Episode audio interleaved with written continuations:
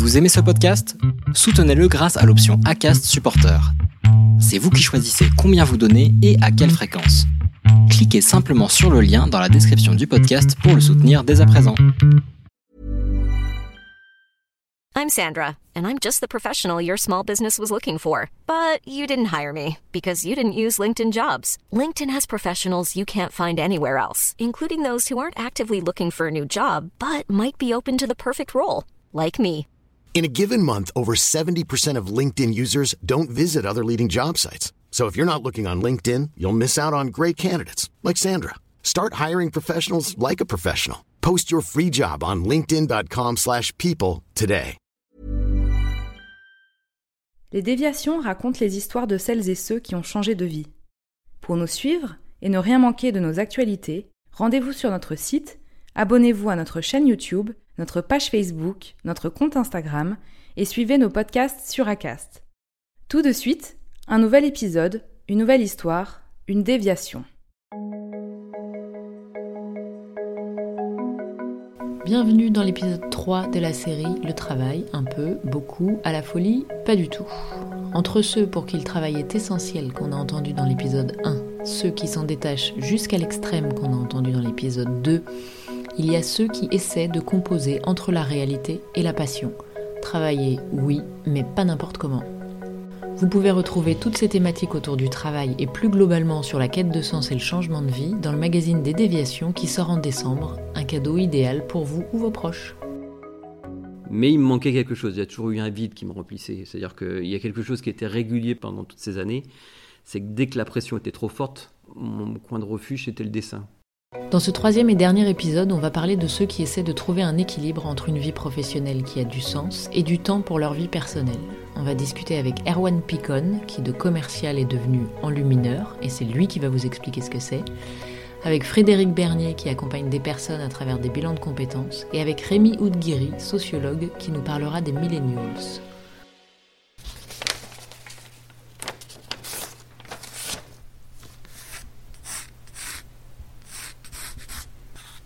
Donc là, je suis en train de faire une lettre, euh, une lombarde. En gros, c'est une lettre qui est ornementée avec, euh, ça c'est du type romain, c'est-à-dire 12e, 11e siècle, et donc avec des ornements à l'intérieur. C'est ce qui était euh, souvent au début de texte, les grosses lettres qu'on connaissait en début de texte. Les fameuses majuscules connues, voilà. Avec, avec des animaux, ils aimaient beaucoup les animaux. Alors, l'enluminure, c'est la mise en lumière des textes. C'est-à-dire qu'aujourd'hui, c'est un, une tranche de notre histoire qui est l'histoire médiévale qui va du 5e jusqu'au 15e, 16e siècle. Aujourd'hui, l'enluminure, ça a été, euh, c'est ce que je dis souvent, l'ancêtre de, de l'illustration et euh, par moments même de la BD. C'est ce qui a permis aujourd'hui de laisser des traces de l'histoire, de notre tradition euh, chrétienne, et ça a permis aussi à nombre de gens qui ne savaient pas lire à ce moment-là de pouvoir comprendre ce qui était marqué dans les manuscrits. La richesse fait qu'on touche à plusieurs métiers d'art en même temps. Donc c'est ça qui m'a plu aussi, c'est que d'une seule formation et d'un seul, d'un seul art qui s'appelle l'enluminure, on touche à plusieurs arts. Que ce soit la calligraphie médiévale, parce qu'il faut savoir qu'il y a des vrais calligraphes qui eux font de la, de la calligraphie contemporaine. Moi je suis calligraphe médiéval, c'est-à-dire que je maîtrise euh, une partie des calligraphies médiévales du dessin, parce qu'on dessine ou on reprend sur calque euh, les manuscrits quand on fait de la copie. On fait aussi de la peinture avec des pigments. Et en même temps, c'est aussi le seul art où on pose de la feuille d'or. J'ai rencontré Arwan Picon, qui a 45 ans, est marié et père de trois enfants. Il vit à Saint-Philbert de Grandlieu, au sud de Nantes, et il y a 6 ans, il a vendu sa société de commercial pour reprendre des études et devenir enlumineur. Aujourd'hui, il vit enfin de sa passion artistique tout en continuant une activité de mais où il choisit ses clients, puisqu'il veut du sens dans toutes ses activités. Il a toujours eu une passion pour le dessin. Il aurait d'ailleurs pu en vivre plus tôt, mais une certaine pression de son entourage l'en a empêché.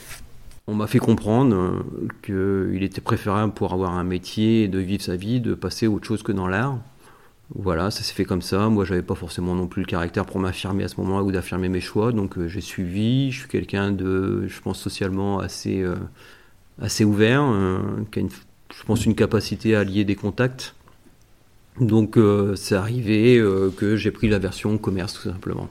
voilà, avec des grandes visions à ce moment-là, en disant je vais réussir dans le commerce, avec cette vision qu'on avait dans les années 80-90, parce que je suis arrivé au lycée dans le début des années 90, où en gros, envie de manger le monde tout simplement, voilà. En 2006, Erwan perd un proche dont la disparition le marque vraiment profondément.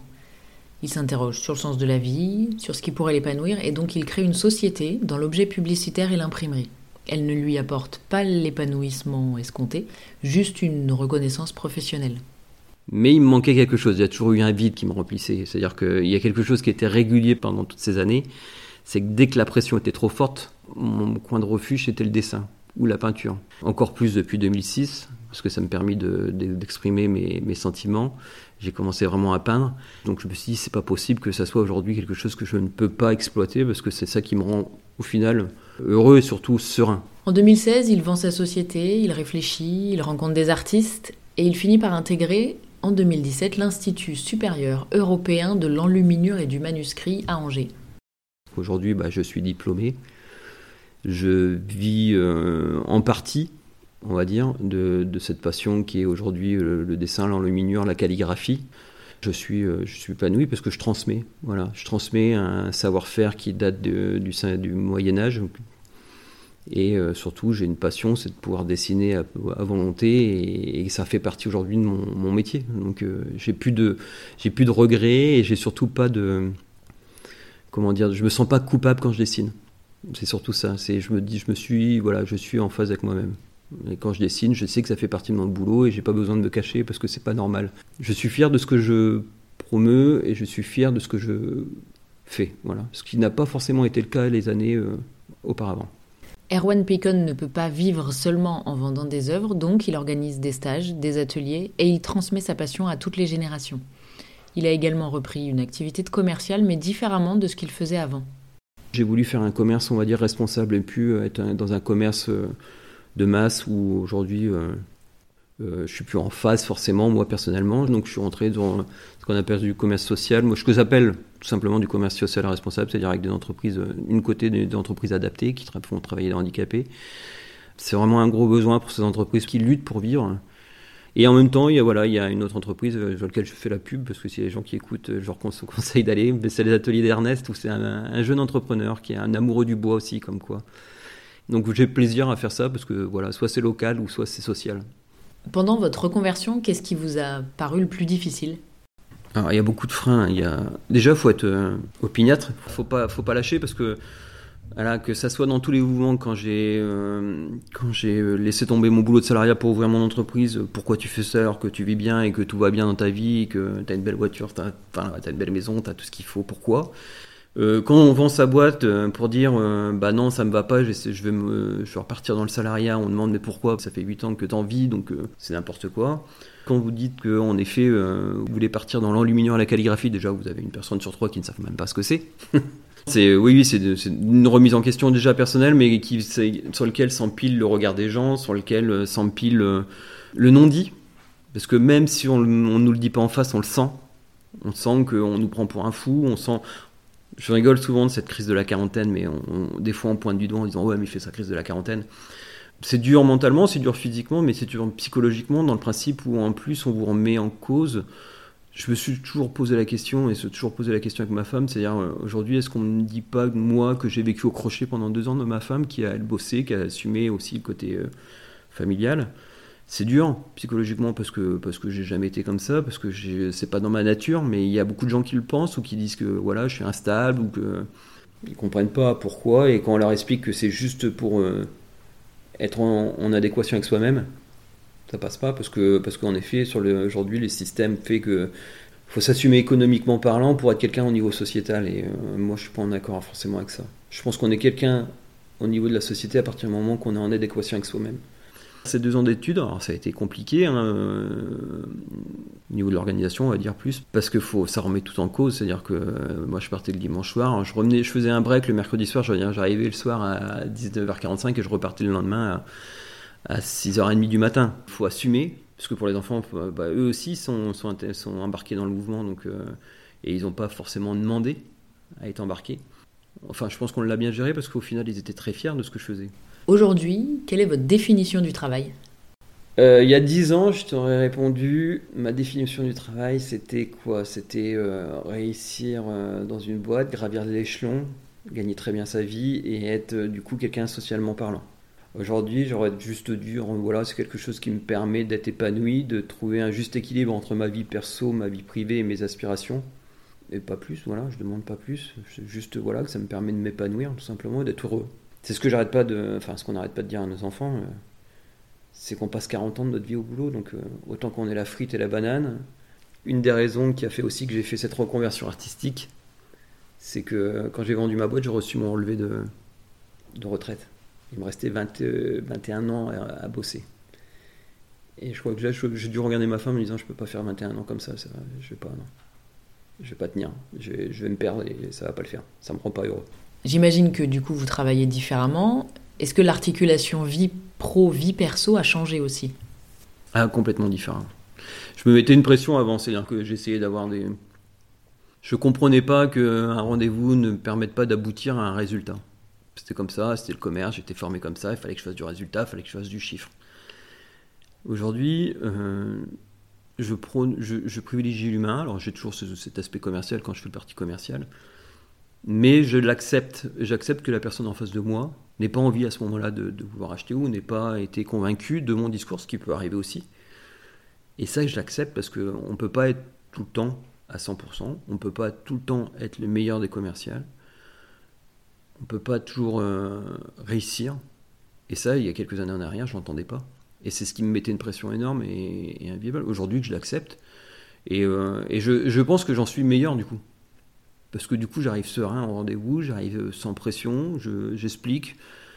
Comme je dis souvent, aujourd'hui, je ne vends plus des produits, je, raconte des histoires. C'est-à-dire que j'essaye d'emmener de, les gens avec moi.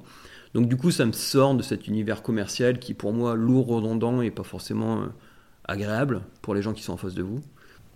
En termes d'organisation, oui, en effet, il y a quelques temps en arrière, euh, je refusais euh, d'aller à tel endroit parce qu'il fallait que je bosse à tout prix. Aujourd'hui, si j'ai un truc à faire, voilà, j'ai je me suis mis un point d'ordre d'essayer de, tant que j'ai cette activité-là, de d'aller le mercredi déposer mes enfants au sport, ce que je refusais avant, et ils passaient leur journée au centre de loisirs le mercredi parce qu'il fallait que je bosse à tout prix. Il fallait... Là aujourd'hui, non, le mercredi après-midi, euh, bah, je vais emmener mes enfants aller au sport et puis euh, je vais les chercher. Donc je sais que une grosse partie du mercredi après-midi est, morte. Maintenant, ouvertement, euh, je pensais que c'était vraiment un point négatif. Aujourd'hui, je m'aperçois que bah non, les clients savent attendre aussi. Donc euh, au final, je me mettais une pression qui n'était pas normale, qui n'était pas saine et euh, qui servait à rien au final. C'est pas ça qui me faisait aller plus vite. Par rapport au salaire, vous gagnez moins. Est-ce que ça vous pose un problème? Il m'a fallu du temps, ça par contre, il m'a fait énormément de temps. Je vais pas mentir, il a fallu que je fasse le temps du deuil du salaire rêvé, du salaire compté. Euh, il m'a fallu du temps pour que je, l'intègre. Il y a encore peu de temps en arrière, je me disais c'est pas logique que voilà, moi je gagne rien, que ma femme à côté, voilà je me dis que c'est après, c'est un cycle. Donc si je me donne et si je réussis dans ce que je fais, je reviendrai à ce que je gagnais avant. Ou assez pour pouvoir euh, voilà, euh, me dire que c'est suffisant. Je suis pas dans une question de salaire au final. C'est pas, c'est plus quelque chose qui me, qui m'attire ou qui m'intéresse. Je reste quand même les pieds sur terre sur nos besoins financiers. Mais, euh, mais voilà, c'est aussi pour ça que j'ai pris cette carte d'agent co, parce que j'ai quand même les pieds sur terre. Mais par contre, j'ai choisi ce que je voulais défendre comme projet aujourd'hui c'est plus quelque chose qui est prioritaire. Je sais à peu près où on doit atterrir à la fin du mois, donc on va faire en sorte que ça, on y arrive à deux, parce que ma femme fait partie euh, et dedans. Oui, je gagne moins, mais par contre, je suis deux fois plus heureux. Est-ce que le salaire, on peut le calculer en bonheur Moi, aujourd'hui, j'aurais tendance à dire oui, mais il y en a d'autres qui ne seront pas d'accord. Donc... Euh. Erwan Picon est loin d'être un cas isolé. De plus en plus de gens, aujourd'hui, se questionnent sur le sens de leur travail. Et certains commencent par un bilan de compétences. Frédéric Bernier est le fondateur et le directeur de Dynam RH qui propose des bilans de compétences à Nantes et à Angers. Y a-t-il plus de personnes qui viennent vous voir aujourd'hui? Et qu'est-ce qui a changé? Dans les motivations Des gens insatisfaits de leur situation de travail, il y en a eu de tout temps. C'est ce qui fonde l'amélioration des conditions de travail ou, des organisations. La, loi sur l'exercice du bilan de compétences a démarré dans les années 90 Donc cette prise de conscience, ça s'est faite progressivement et par les gens et par les institutions, constatant que effectivement beaucoup de personnes pouvaient être insatisfaites de leur situation de travail et exprimer davantage leur talent, etc. Ce que je dirais depuis, euh, depuis 15 ans, c'est un souci peut-être de mettre en avant un meilleur équilibre entre le privé et le professionnel. Il y a 10-15 ans, arrivaient sur le marché du travail des personnes qui avaient vu leurs parents pleinement investis. On parlait des baby boomers. Pleinement investis, totalement consacrés à leur travail, avec une idée d'ascenseur social en disant je suis loyal. Et avec les grandes restructurations qu'il y a eu dans la sidérurgie, le textile, l'industrie, beaucoup de ces baby boomers ont été plus ou moins débarqués à 50-55 ans. Et donc j'ai vu beaucoup de personnes qui ont vécu enfants dans ces familles-là, qui ont dit euh, Oh là là, moi je prends du recul par rapport à mon investissement professionnel, avec une recherche peut-être de davantage d'équilibre entre une vie privée et un parcours de formation. Vu le sacrifice des parents, certains ont, dit mais je m'engage plus à vie pour l'entreprise, ce qui a pu être déconcertant pour des entreprises, mais c'était fondé sur une expérience vécue. Aujourd'hui, on arrive là dans les, années 20 et j'ai l'impression qu'il se passe autre chose, avec l'observation de, plusieurs phénomènes. D'une part, la crise climatique, le coût de l'immobilier, les risques sur les retraites ou l'incertitude sur les retraites. Je vois beaucoup de, on va dire, des, jeunes générations, des 30-40 ans, qui disent Je me suis beaucoup investi, j'ai fait des études, ça y est, on a un appart, on est en famille, tout ça, mais on n'est pas sûr d'avoir notre retraite. Le coût de l'immobilier est énorme et c'est une charge importante pour nous. Et on ne sait pas quel monde on laisse à nos enfants. Et donc, je vois beaucoup de personnes qui s'interrogent, malgré le fait d'avoir des bonnes situations professionnelles pour la plupart, et qui se disent mais euh, il faut que je participe à ça. Je me sens plus bien dans une activité où je gagne bien ma vie, mais ça n'a plus le sens euh, ou la cohérence que je voudrais avoir. Aujourd'hui, il y a une tendance qui se met en place de personnes qui l'anticipent ça. C'est-à-dire que c'est plus tellement pour des raisons de santé je change, mais j'anticipe que ça ne me convient plus et que ça va pas aller en s'améliorant. Et je veux participer, je veux prendre ma place dans un environnement social, économique, où je ne me sacrifie pas, je gagne ma vie, c'est pas un sacerdoce, mais je m'épanouis davantage et j'ai un impact, un rôle dans cette société dans laquelle je veux être bien avec mes enfants et pour les générations à venir. Un autre axe, c'est la souffrance au travail. C'est-à-dire que, malgré ce qu'on peut dire, le taylorisme n'a pas disparu. Et pour être hyper productive et compétitive, les entreprises, certaines en tout cas, continuent à, j'ai presque envie de dire, asséner des conditions de travail qui ne sont pas satisfaisantes aux yeux des personnes qui y travaillent. Là, on n'est pas sur une quête de sens, c'est plutôt une, fuite de conditions de travail qui deviennent insupportables. Si on devait schématiser. Il y a des personnes qui veulent changer d'activité pour quelque part rejeter ou fuir quelque chose qui leur convient plus, et d'autres personnes qui veulent plutôt changer pour aller vers quelque chose qui leur convient mieux. On entend souvent parler de reconversion spectaculaire, comme passer de financier à éleveur de chèvres. J'imagine que ce n'est pas la majorité. À quoi aboutissent les bilans de compétences et dans quelle proportion? On a des personnes qui vont rester dans la même structure, même entreprise, même collectivité, mais qui vont occuper de nouvelles fonctions. Il y a un changement, mais pour différentes raisons, la structure dans laquelle je suis me correspond et me permet d'évoluer, prendre de nouvelles responsabilités, soit sur des fonctions managériales, soit sur des fonctions experts. Après, je peux avoir des personnes qui vont effectuer le même type d'activité, mais dans une autre organisation. Mon métier me convient, mais l'environnement dans lequel j'étais me convenait plus, pour des raisons d'ambiance, de climat social, de distance, euh, de perspective. Mais mon métier me passionne et donc, je vais euh, rejoindre une structure qui me convient mieux pour ses valeurs, son fonctionnement, sa rémunération.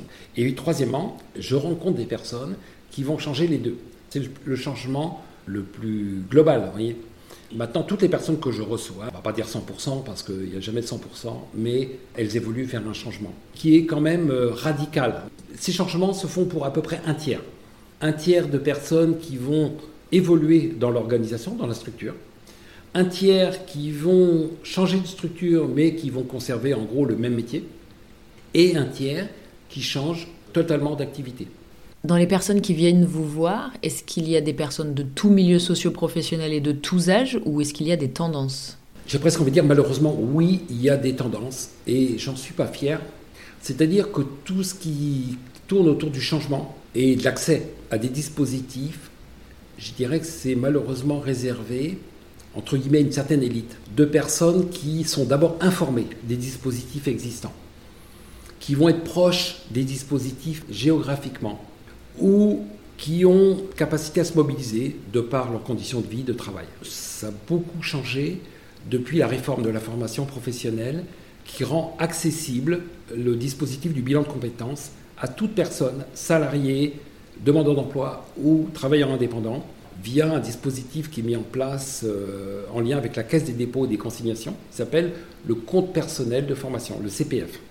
Donc aujourd'hui, l'évolution qu'il y a eu, c'est que la, formation est moins réservée à des personnes plutôt d'entreprises de taille importante, pour des gens qualifiés. La formation s'ouvre davantage à des personnes moins qualifiées dans des petites entreprises, TPE, PME. Il y a encore des progrès à réaliser. Après, au niveau des âges de la vie, je dirais qu'il y a une évolution dans le temps. On avait peut-être plus de seniors autrefois qui changeaient pour des conditions de travail qui devenaient difficiles en raison de difficultés physiques, ce qu'on appelle des TMS, troubles musculo-squelettiques, et qui disaient mais là j'en peux plus, voilà, parce qu'ils travaillaient dans le bâtiment. Voilà, j'ai travaillé avec des charpentiers qui n'en pouvaient plus, ou des personnes qui travaillaient dans le milieu agricole, usées par le travail. Donc là, on est plutôt sur des troisième étapes de vie au travail, plutôt des gens qui arrivent en, plutôt en fin de carrière. J'ai moins de personnes aujourd'hui plutôt des personnes, ce que je disais tout à l'heure, du premier tiers de la vie, qui ont passé brillamment des études, étapes, euh, logement, euh, famille, couple, tout ça. Ils disent, bon voilà, j'ai réglé un certain nombre de choses, pourtant je ne suis pas bien. Et donc, euh, même si j'ai des conditions de travail relativement satisfaisantes, je veux changer. Donc je dirais, en termes de, de proportion, la moitié des personnes qui ont moins de 35 ans, et puis le reste se répartissant entre le deuxième, deuxième tiers, vous voyez, autour de la quarantaine, et puis le dernier tiers des, des personnes qui se sentent menacées dans leur emploi pour des raisons de santé ou d'arrivée de jeunes hyper diplômés. Parlons-en justement de ces jeunes. On entend depuis quelque temps le terme millennials qui regrouperait les jeunes nés entre 1984 et 1996 selon un article de la revue Harvard Business Review. On entend qu'il bouscule les codes du travail, on en parle justement avec Rémi Oudguiri, sociologue et auteur du livre Ces adultes qui ne grandiront jamais. Alors, millennials, le terme est galvaudé. Hein. Je parlerai d'état d'esprit plus que de génération. Il y a un état d'esprit, en effet, euh, qui est porté davantage par les plus jeunes, mais qu'on retrouve aussi au-delà. C'est-à-dire que ce n'est pas un monopole d'une génération. Alors oui, je pense qu'il y a un état d'esprit nouveau qui, a émergé, qui, qui s'affirme de plus en plus, qu'on peut décomposer. Euh, un, on pense projet et pas carrière. C'est-à-dire que la vie, c'est une suite de projets et d'aventures, et c'est pas une carrière linéaire où on accumule des grades ou des statuts qui permettent d'aller plus loin. Je pense que ça, cette idée d'une carrière à l'ancienne, elle existe encore. Hein. Il y a encore beaucoup de métiers qui sont très, euh, très statutaires, mais c'est pas dans le sens de l'histoire. On fait pas carrière, on vit en mode projet. La deuxième chose, qui est un peu liée à celle-ci, c'est qu'on est moins fidèle à, euh, à son entreprise ou à, un métier ou voilà on est on est plutôt en mode je vais vers ça parce que ça me correspond à un moment donné de ma vie et je peux en changer ensuite. Ça, ça c'est important parce que c'est vraiment une rupture avec le passé. Il y a une conséquence dans le travail qu'on observe c'est que euh, quand vous allez au travail c'est pas comme vous n'avez pas créé une frontière euh, entre le travail et votre vie privée. C'est justement vous pouvez apporter votre vie privée au travail. Ça passe par les réseaux sociaux, que chacun a dans sa poche, euh, mais ça passe aussi dans, le rapport même au travail. C'est-à-dire que vous n'êtes pas vous n'avez pas au bureau nécessairement scotché 24 euh, heures sur 24. Alors il y a l'image de, de ces startups, euh, vous rentrez dans leur bureau, vous n'avez pas l'impression d'être dans des bureaux, vous, avez plutôt l'impression d'être sur des terrains de jeu ou des choses, enfin des choses assez. Bon, c'est ça, c'est ça l'état d'esprit. Ça veut dire, je travaille, mais quand j'ai envie de m'amuser, quand j'ai envie de faire autre chose, je le fais. Vous voyez, les frontières sont beaucoup. Ça, je pense que c'est vraiment euh, nouveau euh, et que c'est porté par ces générations et que ça, ça, Mais ça veut dire aussi que dans sa vie personnelle, on, transporte son travail. Vous voyez, les frontières, c'est au travail, elles sont, floues, mais dans la vie personnelle, elles sont floues. Et le télétravail renforce ça.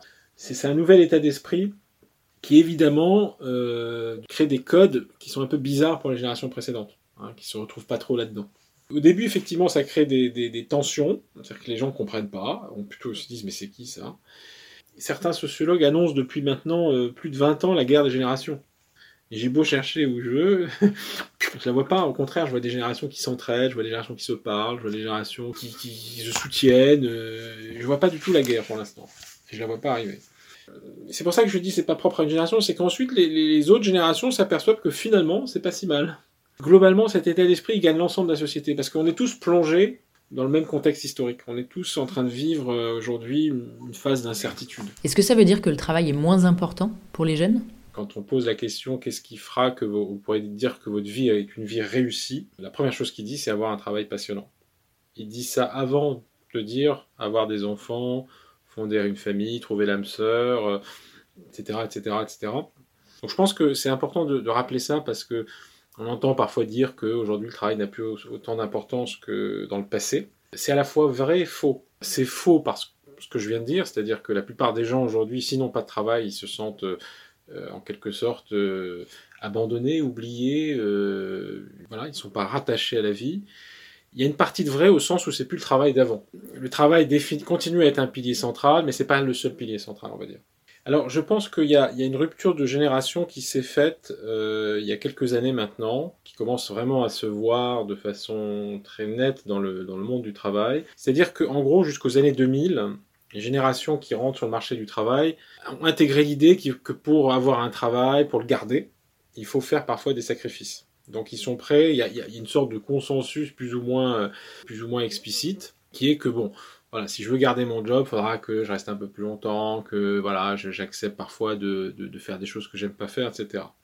Ça, c'est l'état d'esprit, on va dire, des anciennes générations, euh, notamment des générations qui ont vécu le, passage des Trente Glorieuses à la société de crise, qui a commencé à partir des années 70 et de façon massive à partir des années 80. Et donc, dans ce contexte où le travail s'est raréfié, où les perspectives se sont euh, réduites, on était prêt à, transiger là-dessus. Les générations qui arrivent maintenant, depuis quelques années, elles ont plus du tout ce type de raisonnement. Elles ne sont plus prêtes à ce sacrifice-là.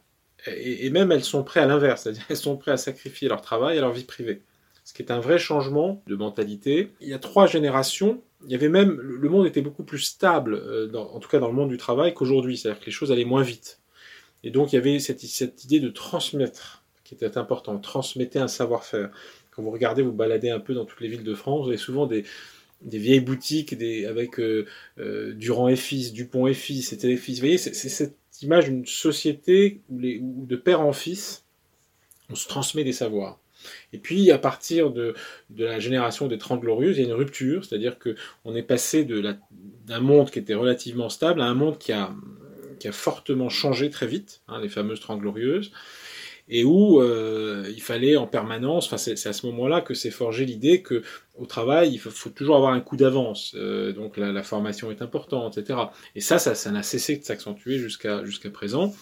Et aujourd'hui, cette idée de transmission est totalement perdue. Qu'est-ce que vous voulez transmettre aujourd'hui dans un monde où dans trois ans vous savez pas où on en est? Aujourd'hui, euh, votre but c'est d'être tout le temps là au moment où il faut. Il faut être très opportuniste et très, faut, faut savoir naviguer. Euh, mais qu'est-ce que vous voulez transmettre? Parce que euh, au bout de 10 ans, dans 10 ans, voilà, euh, une partie de ce que vous, saviez faire ne sert plus à rien, les machines le font à votre place, et euh, ce que vous devez faire, c'est autre chose, voyez? C'est aussi ça le monde du travail d'aujourd'hui. C'est un, monde où il n'y a plus cette, euh, cette idée de transmission.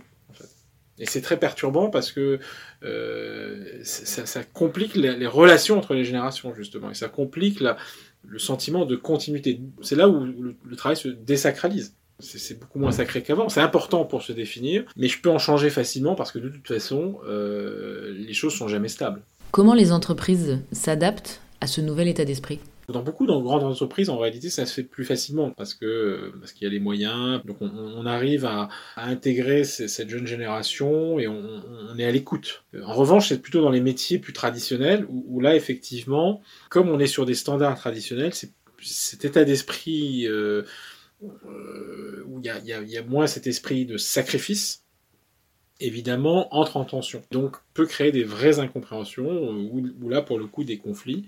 Je, pense qu'on peut pas, euh, malheureusement, faire retour en arrière. C'est-à-dire que euh, il faut intégrer euh, ces nouvelles générations telles qu'elles sont, avec leur. On peut pas nier les aspirations des gens aujourd'hui. On on peut pas faire comme si elles n'existaient pas. Donc, il faut alors évidemment, pour certains métiers, ça demande de l'adaptation, ça demande de, justement, ça demande d'écouter déjà. On ne peut pas avoir une réponse qui est non, écoutez, si vous n'êtes pas prêt à tout ça, ne venez pas me voir, parce que sinon, ça fait ce qu'on voit aujourd'hui partout en France, des secteurs qui sont en déshérence totale.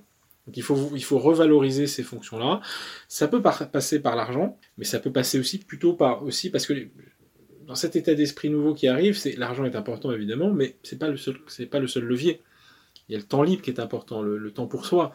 Euh, et c'est ça souvent qui est l'enjeu. Donc il faut arriver à, trouver des combinaisons heureuses. C'est-à-dire que oui, je te demande de te sacrifier là parce que le métier l'exige, mais à un autre moment, tu as des... Après, il est clair que ce qu'on vit maintenant, euh, avec ces, moments de crise économique et qui touchent en particulier certains métiers traditionnels, évidemment, ça, ça va ralentir ce, mouvement-là. Pendant un certain temps, pendant dans les prochaines années, l'enjeu, ça va être la survie. Ce qui est assez paradoxal, c'est que dans certains métiers, on va, on va prendre des années de retard, sur ce, ces évolutions probablement. Et dans d'autres métiers, on va prendre des années d'avance.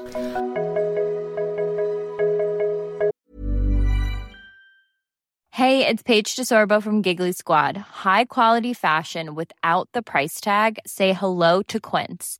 I'm snagging high-end essentials like cozy cashmere sweaters, sleek leather jackets, fine jewelry, and so much more. With Quince being 50 to 80% less than similar brands and they partner with factories that prioritize safe ethical and responsible manufacturing. I love that. Luxury quality within reach. Go to quince.com slash style to get free shipping and 365 day returns on your next order. quince.com slash style.